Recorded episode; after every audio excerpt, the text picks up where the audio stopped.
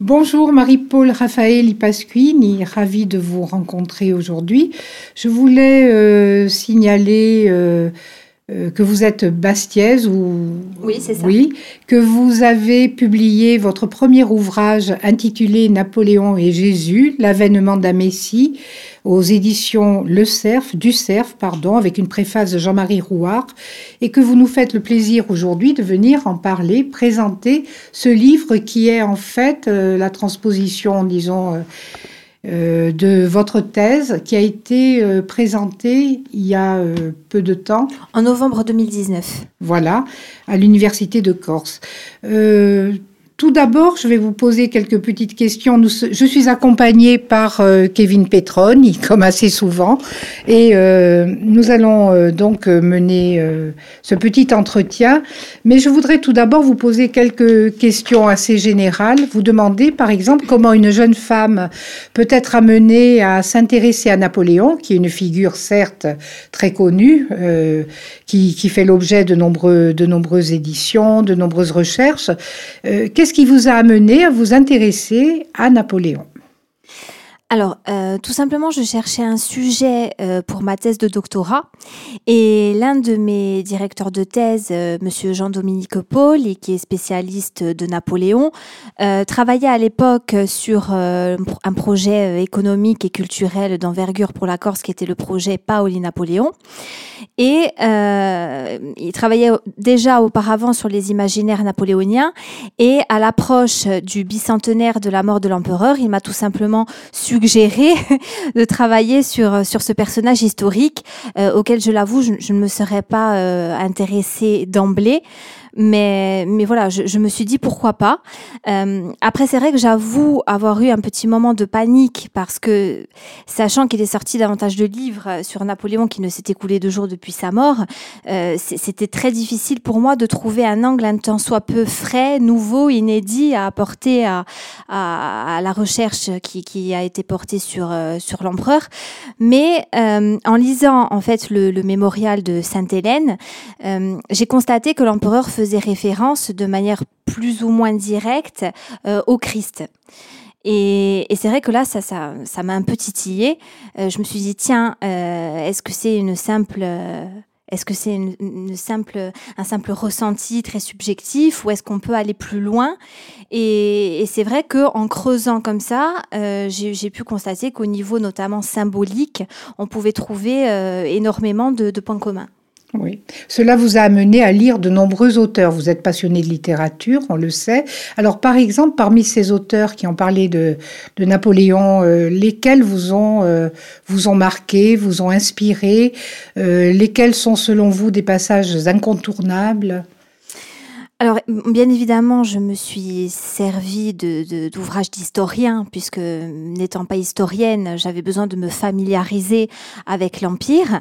Donc, j'ai lu évidemment Jean, Jean Tullard et son mythe du Sauveur. Le titre, rien qu'en lui-même, est assez évocateur. Euh, j'ai lu évidemment Patrice Guénifet, Thierry Lens, David Chanteran. Ça, c'est pour euh, le, le, côté historique. Et puis, j'ai lu également des hommes de lettres, notamment donc l'académicien Jean-Marie Rouard et son Napoléon et la où il parle de manière euh, très intime de son rapport avec ce personnage avec qui, qui, qui, est empreint de, dévotion, de fétichisme presque, il utilise le mot, c'est un très beau texte. J'ai également lu euh, Jean-Paul Kaufmann, La Chambre noire de Longwood, euh, qui retrace son, séjour à Sainte-Hélène et qui parle de, Longwood de manière très poétique. Il dit que Napoléon y est, y est encore présent comme une, une, une floculation un peu comme ça de, particules en suspension, un précipité quasi chimique. Euh, il est encore là en fait, il a, vaincu la mort. Donc ça aussi, ça a apporté de l'eau à, mon moulin. Et il y a quand même un texte qu'il faut, qu'il faut citer que je ne connaissais absolument pas, euh, qui est d'un poète et essayiste. Euh, légèrement postérieur, légèrement antérieur, postérieur pardon, à Napoléon, qui est Léon Blois, l'âme de Napoléon. Je vais quand même en lire un extrait parce que c'est bien que les, gens qui nous écoutent sachent que c'est Léon Blois. Donc en parlant de Napoléon, il dit Dieu aime ce superbe et l'afflige par amour.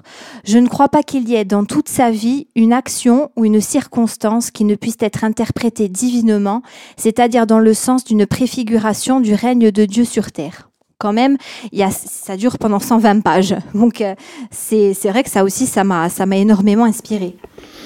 En fait, j'allais vous dire, euh, deux de ces auteurs, Jean-Marie Rouard et euh, Jean-Paul Kaufmann, nous les avons reçus dans l'année, vous voyez, dans l'année passée. Léon Blois, malheureusement, non. Très intéressant. Et les auteurs plus classiques aussi ont dû vous inspirer, puisque on trouve assez souvent, que ce soit sous, sous la plume de, de Victor Hugo ou de bien d'autres, euh, certaines références. Bon, enfin, bon, euh, c'est vrai que vous avez, euh, vous en parlerez un peu plus tard peut-être avec Kevin Petrogne. Je voulais vous demander aussi s'il fallait définir ce qu'est un messie. Quelle est la définition que vous pourriez donner la plus simple, puisque dans votre titre, c'est l'avènement d'un messie. On comprend. Vous faites une analogie. voilà. Qu'est-ce qu'un messie? Alors. Le terme Messie vient de l'hébreu Massia. C'est celui qui a été oint. C'est-à-dire que c'est une personne consacrée par l'onction que l'on retrouve originairement dans le Nouveau Testament et euh, que l'on retrouve également dans le Sacre des Rois. Euh, dans la tradition judéo-chrétienne, c'est un personnage clé dans la mesure où pour les Juifs, c'est le libérateur d'Israël euh, qui va, euh, qui viendra apporter le royaume de Dieu sur terre, et pour les chrétiens, le Messie c'est Jésus-Christ. Et plus largement, c'est un individu hors du commun qui intervient providentiellement dans l'histoire pour la transformer en profondeur le plus souvent pour euh, mettre fin à une situation de crise et euh, donner à, la population une nouvelle direction à suivre au nom d'un idéal commun. Donc la dimension, l'aspect fédérateur est structurant euh, dans l'archétype messianique. Un autre aspect euh, d'importance, c'est l'aspect prophétique. Le Messie répond à une attente. Une attente qui se caractérise par une forme de tension utopique entre ce qui est déjà là, donc la réalité empirique, et ce qui n'est pas encore advenu, euh, l'espoir du changement. Euh, c'est une contestation du statu quo présent au profit d'une entité porteuse de valeurs inédites qu'elle a en charge de réaliser. Donc si le Christ est indéniablement un messie religieux, pour autant tous les messies ne le sont pas. Il existe des messies laïques, politiques notamment, euh, qui correspondent en tout point à la définition que je viens de donner, la dimension sacrale en moins, puisque le divin y est absent. Alors là, j'imagine que légitimement, vous vous demandez ben, en quoi J'allais me poser la question. Un. Je suis désolée, peut-être que j'anticipe non, non, pas du tout. Euh, justement, quels sont les points qui euh, permettent de dire en, substance que, Napoléon est un messie politique d'une certaine façon? Quels sont les... les... Alors, pour euh, vraiment simplifier au maximum, on peut dire que l'édifice euh, qui porte la dimension messianique de Napoléon est soutenu par trois piliers. Le premier pilier, c'est Napoléon lui-même qui s'est posé en Messie. Euh, notamment en parlant des principes révolutionnaires. Je vais, je vais, je vais citer une de ses déclarations qu'on retrouve dans le mémorial de Sainte-Hélène. Il dit que ces grandes et belles idées doivent demeurer à jamais, tant nous les avons entrelacées de prodiges. Voilà le trépied d'où jaillira la lumière du monde, elles seront la foi, la religion de tous les peuples, et cette ère mémorable se rattachera à ma personne. C'est un testament politique en quelque sorte. Et aujourd'hui, la persécution achève de m'en rendre le Messie. Donc là, il y a quatre lignes, et on retrouve absolument tout, c'est-à-dire l'inscription de son œuvre dans l'éternité, son institutionnalisation en objet sacré, il parle de foi, de religion, dont il est l'épicentre, et on retrouve le, trépied d'où jaillira la lumière du monde, euh, sachant que la lumière représente le savoir absolu. Il se donne une dimension prométhéenne dans un premier temps, puisque voilà, Prométhée a amené le feu aux hommes. métaphoriquement, c'est le savoir absolu. Et ça se ramène aussi aux paroles évangéliques du Christ, qui, qui dira à plusieurs reprises qu'il est venu apporter le feu sur la terre. Voilà, donc il y a déjà cette, euh, cette dimension christique qui apparaît à travers Napoléon lui-même. Dans un second temps, le second pilier, ce sont ses, contemporains qui l'ont relayé. C'est-à-dire que euh, si les gens de son époque euh, n'avaient pas imprégné leur imaginaire collectif de cette dimension messianique-là et n'avaient pas laissé des traces, on va dire, dans, dans l'épistémologie du champ symbolique napoléonien, à travers des écrits de la grande littérature, à travers les récits populaires, à travers euh, des tableaux, à travers des sculptures, etc., cette dimension messianique se serait éteinte d'elle même avec la mort de l'empereur. Or, elle s'est pérennisée pour arriver jusqu'à jusqu'à nos jours. Devenu un mythe littéraire, c'est artistique. C'est ça. Et troisième pilier, et pas des moindres, c'est la méta-histoire. C'est-à-dire c'est l'analyse objective que l'on peut faire de l'histoire. La période post-révolutionnaire est une période de désenchantement du monde, pour euh, voler l'expression de Max Weber. C'est-à-dire que c'est une période de déchristianisation, une période où les saints sont laïcisés, où la religion est considérée comme une force aliénante, euh, et euh, où, euh, bref, le ciel est devenu vide. Il y a absence de transcendance. C'est ça. Il y a une forme de, de, de, il n'y a plus de sacré religieux et il n'y a plus de sacré politique non plus d'ailleurs, dans la mesure où la monarchie dite de droit divin a été mise à bas. Et où l'être suprême a été expulsé. C'est ça. Et Napoléon va rétablir cette sacralité religieuse avec le Concordat en 1802 qui consacre non pas la liberté du culte mais la liberté des cultes. Et il va également rétablir la sacralité politique en en rétablissant la verticalité.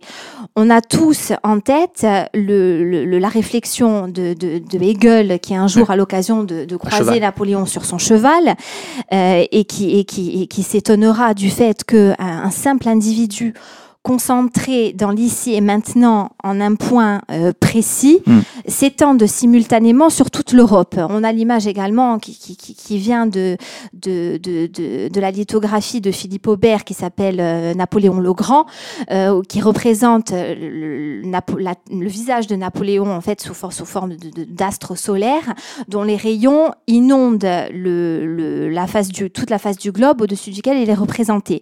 Donc il y a comme le Christ, Napoléon est à la fois l'incarnation du particulier, c'est-à-dire que c'est un homme parmi les hommes, c'est une émanation du peuple, il s'inscrit dans l'immanence, et simultanément, c'est l'incarnation de l'universel.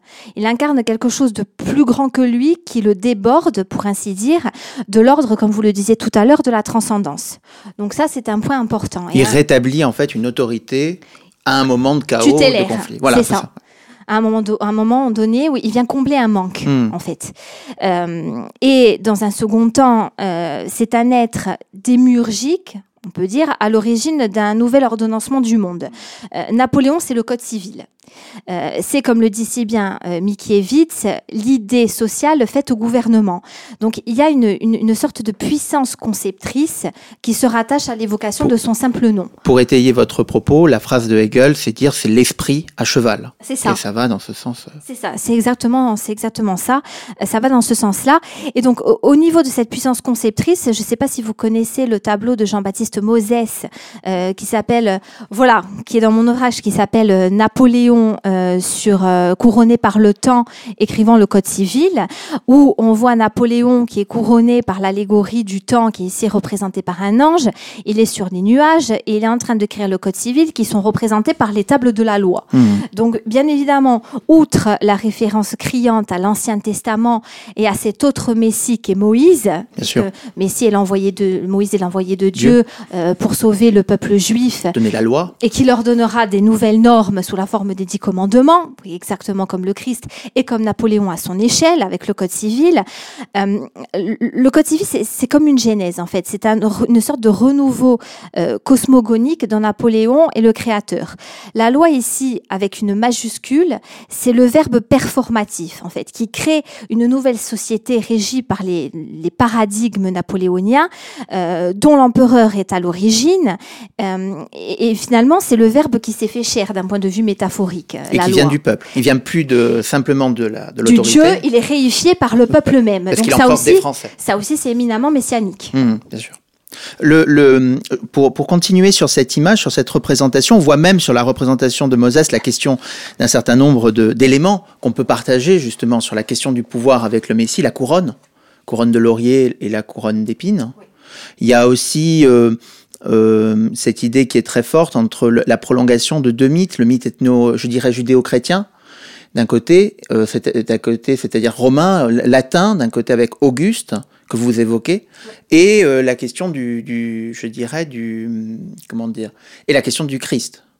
C'est ça. Oui. en fait, c'est une, une, forme de. Napoléon est un, nom, est un nom de la synthèse, exactement. Euh, c'est une forme de syncrétisme entre l'Antiquité grecque et romaine et l'aspect le, judéo-chrétien, comme vous venez de l'énoncer. Et je pense que c'est pour ça que chacun s'y retrouve. C'est-à-dire qu'il regroupe toute une symbolique euh, qui émane de, de, tout un imaginaire occidental de l'époque. Et je pense que c'est pour ça que le mythe est sans cesse réactif actualisé et que chacun s'y retrouve. C'est-à-dire que Napoléon ressemble à la fois à tous et à personne. Et c'est pour ça qu'on a sans arrêt, encore 200 ans aujourd'hui, on éprouve encore le besoin d'y revenir. Il y a, il y a, il y a aussi cette. Oui, c'est vrai qu'il a. En fait, c'est un, un mythe à plusieurs étages, à plusieurs formes, en quelque sorte. Les polymorphes, c'est ça. Les polymorphes, oui. Il est guerrier, législateur, euh, homme euh, d'une certaine façon qui est venu incarner des idées, comme vous le disiez, et qui meurt pour ses idées, à savoir la Révolution. D'ailleurs, c'est une idée qu'on retrouve dans sa légende noire. Chateaubriand le dit très bien, il laisse en fait l'impossibilité de toute, euh, comment dire, de toute euh, on peut plus retourner à la monarchie, en quelque sorte, après Napoléon. C'est ça, Napoléon, c'est le chaos. Alors là aussi, c'est une dimension christique, parce que finalement, qu'est-ce que l'antéchrist? C'est un Christ inversé, tout simplement. Donc la dimension sacrale reste, reste bien opérante. Euh, mais vous avez raison, euh, on, peut citer, si vous me permettez, parce que je pense que c'est vrai que c'est important, je trouve, la, valeur d'exemple, en fait, ce qu'on peut trouver dans, dans, l'antéchrist. Là, je vais citer le poète et essayiste Charles Naudier, euh, qui dit de Napoléon, je vis un homme qui avait un de ses pieds sur l'Afrique et un autre sur l'Europe. Il s'appelait Apollyon et exterminateur, et je reconnus qu'il avait été annoncé sous, le, sous ce nom dans l'Apocalypse de Saint Jean. Donc là encore, avec la référence à l'Apocalypse, Napoléon est présenté comme un fléau destructeur, donc exactement ce que vous venez de, de dire, marquant la fin d'une ère et le début d'une nouvelle. Comme les quatre cavaliers euh, dans l'Apocalypse, il préfigure le jugement dernier. Napoléon a semé le chaos et s'est arrêté lorsque Dieu a jugé que son œuvre était accomplie. Hmm. Donc c'est une image, comme je l'ai dit, inversée du Christ, c'est un messie du mal, en fait. Euh, et cette comparaison au roi des sauterelles, on peut la retrouver notamment dans l'ouvrage de Jean Wendel Wurtz, euh, qui s'applique à démontrer, euh, de manière très appliquée d'ailleurs, que derrière chaque fléau biblique peut se cacher Napoléon. Et euh, de manière, euh, on va dire un peu plus, euh, un peu plus historique, on retrouve effectivement des écrivains dont vous parliez tout à l'heure, de tout à l'heure, notamment Benjamin Constant et Madame de Staël, qui le présentent comme un anthropophage, comme un parvenu.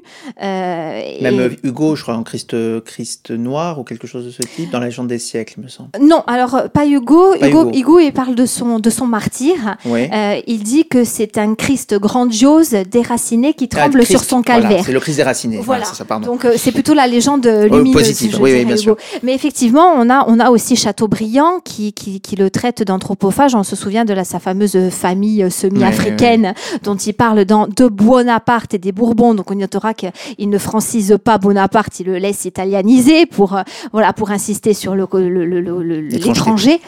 Donc effectivement, c'est l'archétype euh, messianique euh, diabolisé hmm. euh, participe étrangement autant à la messianité napoléonienne que que le Messie lumineux. D'accord. Euh, est-ce que, dans, en fait, d'une certaine façon, la, légende noire vient ajouter ce que la légende dorée disait déjà, à savoir ce côté sublime de Napoléon. Il excède en fait toute loi, tout principe humain, il les dépasse. C'est ça. Il a deux euh, dimensions. Hmm. Euh, la dimension humaine et la dimension diabolique, qui finalement est une dimension suprahumaine. Alors dans, dans le côté euh, négatif, hmm. machiavélique, mais qui est une dimension suprahumaine malgré tout. Et dans ce côté positif, qu'est-ce que vous metteriez justement, euh, qu'est-ce que vous mettriez à la place de ces côtés positifs, c'est-à-dire qui ont été évoqués, cette légende dorée de Napoléon, sur quoi elle peut, elle peut se fonder? Vous parliez des fléaux. Euh, alors, euh, par exemple, est-ce que vous mettiez les principes républicains, par exemple du, côté, euh, du côté positif? Oui, les, principes républicains qui ont été institutionnalisés et sacralisés par, par le sacre, justement. Oui, par le sacre. Notamment. Euh, C'est-à-dire que le sacre est une grande étape dans l'établissement du culte, du culte impérial, dans la mesure où il apporte à Napoléon cette dimension sacrale qui, jusqu'à présent, lui faisait défaut. Euh, le pape, euh, le... Voilà. Oui. L'empereur exige qu'il se déroule dans une église. Il finit par choisir Notre-Dame, alors que son entourage lui conseillait le Champ de Mars en hommage à la fête de la Fédération. Euh, il convoque le pape à la cérémonie mmh. pour le couronnement. Parce qu'il veut s'inscrire dans la continuité des souverains de l'Ancien Régime, euh, dépositaires du pouvoir de Dieu sur terre. Mais d'un côté, il se pose lui-même la couronne sur la tête pour euh, marquer son refus de, de toute suggestion euh, à Rome. Mm. Euh, et d'un autre côté, le fait qu'il pose lui-même la couronne sur sa tête, euh, ça aussi c'est très christique, puisque quelque part, il, il montre qu'il ne veut pas de médiation entre lui et les cieux. Il établit en fait, la, je pense qu'il établit, alors ça c'est la même relation que le fait Corneille dans Sina, l'apothéose d'Auguste, c'est-à-dire que c'est Auguste qui se consacre comme saint, et en fait Auguste est à la fois une figure latine, comme euh, et l'autre c'est le Christ qui annonce le pardon. C'est exactement ça. C'est la République qui se choisit un empereur. Qui se hein. choisit, voilà. C'est exactement ça. Donc ça aussi, c'est éminemment messianique, puisque Napoléon dit souvent à tort qu'avec le sacre, il se, il se il se, il se, pose lui-même en empereur, mais il y a eu des assemblées, ça a été discuté oui, en assemblée, il y a eu un plébiscite, Bien ce sûr. qui montre qu'en fait, euh, le sacre, c'est aussi une réalisation populaire. Donc euh, là encore, euh, il n'y a pas de, de, volonté de Napoléon de, de, de, tyrannie ou de monopolisation du pouvoir, puisqu'il y a cette, cette volonté, du, cette consécration finalement d'une volonté populaire. En fait, le, même sur, sur, cette législation, d'ailleurs, elle est très contestée à l'époque. C'est-à-dire que même quand le Senatus Consult est, mené, il y, a un certain nombre de choses qui disent que le Senatus Consult est trafiqué par Napoléon. Que... Enfin bon, je veux dire, même à l'époque, c'est un point, euh, c'est vraiment un point discutable, quoi. C'est un point épineux, oui. Mais comme tout ce qui touche à Napoléon, hein, c'est un être profondément ambivalent. Et c'est vrai que euh, rares sont le, les, les, consensus en ce qui le concerne. Et, et, et comment vous voyez sa figure aujourd'hui? Qu'est-ce que, Quels sont, à, à, votre avis, les points aujourd'hui dans la mémoire euh, actuelle qui conservent la figure de Napoléon? Est-ce que c'est maintenant, d'une certaine façon, celui qui euh, euh, incarne, on pourrait dire, les principes, les valeurs républicaines simplement. Est-ce que c'est un personnage historique, c'est-à-dire quelqu'un qui part de rien et qui arrive à tout, une sorte de self-man man avant l'heure euh, Ou est-ce que c'est le tyran, euh, enfin, vous voyez l'imaginaire habituel qu'on accole à Napoléon, le, le colonialiste, euh, vision très stéréotypée? Oui, alors c'est vrai que bon, j'imagine que vous faites aussi référence un peu indirectement à la, à la polémique euh, du, du moment. D'une certaine façon, oui. Euh, voilà, c'est vrai que Napoléon est, est, un personnage très clivant. Mm. Euh, soit on l'adore, soit on l'aborde. Mais en tout cas, il laisse personne indifférent. Ce qui est sûr, c'est qu'on le fête, on le célèbre en Russie, mm. on le célèbre en Pologne, où je rappelle que l'hymne national, à un moment donné, comporte une gloire à Bonaparte. voilà, gloire à, gloire à Bonaparte qui nous a montré le chemin, etc. Donc, euh, c'est quelqu'un qui indéniablement a marqué l'histoire de son empreinte. Alors évidemment, il y a, ce, regrettable rétablissement de l'esclavage, puisque la France est la, seule, le seul pays à avoir établi l'esclavage après l'avoir aboli. Euh, mais c'est une erreur évidemment grave qu'il qu faut considérer.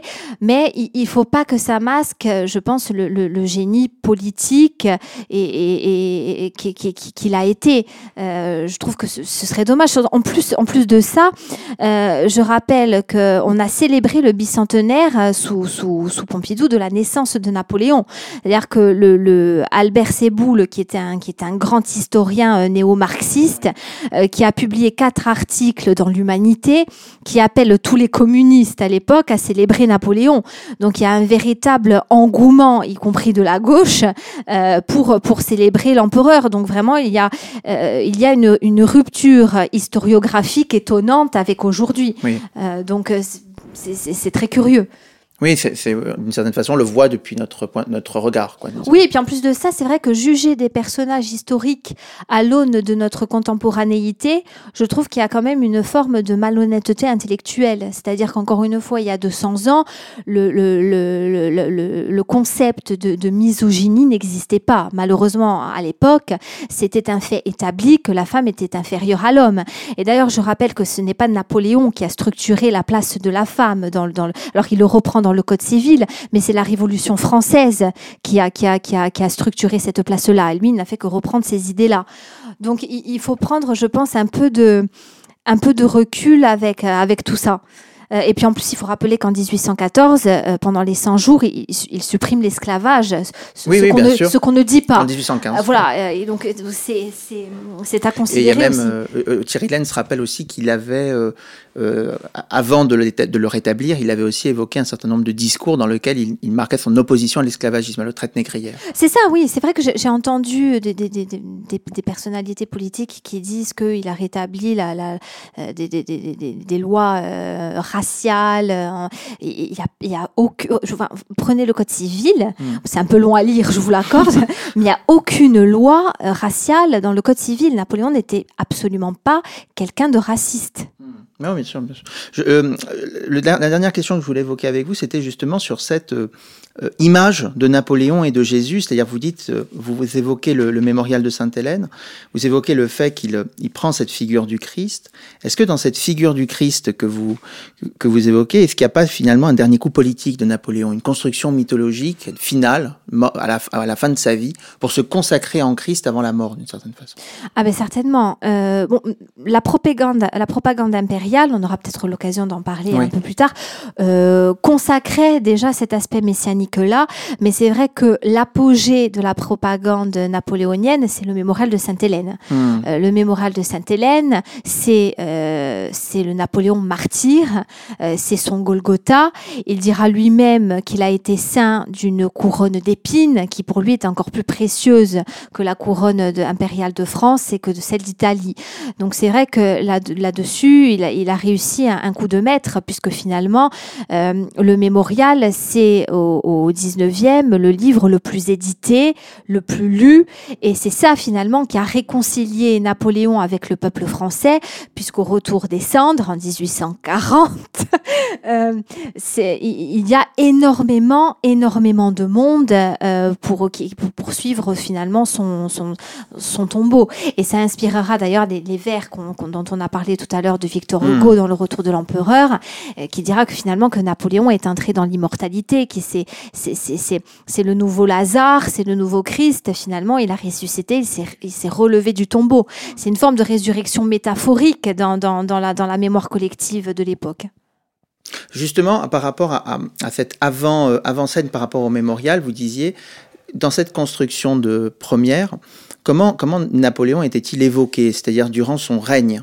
Avant le mémorial, vous disiez tout à l'heure que, vous vouliez évoquer ce point-là. Euh, quel est le récit qu'il se donne par rapport à Jésus?